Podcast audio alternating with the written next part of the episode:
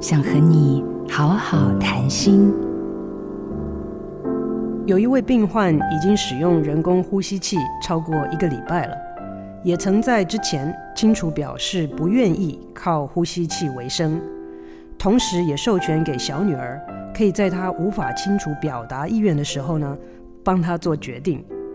而女儿始终没有办法做出决定，是否要结束妈妈的生命。她说：“不知道妈妈何时能够醒过来，妈妈可能宁愿离开，也不愿意靠着一根管子而活。但是她不想要妈妈走。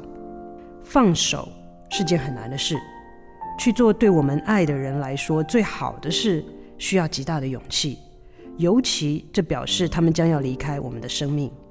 很多困难的决定，往往不是黑白分明的。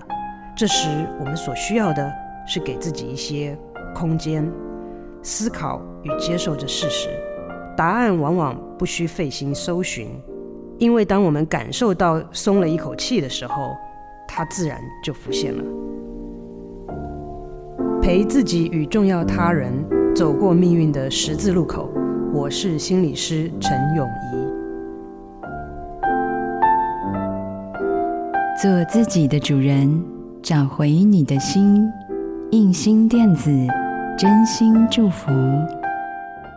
好家庭联播网，中部地区古典音乐台 FM 九七点七，北部地区 Bravo FM 九一点三。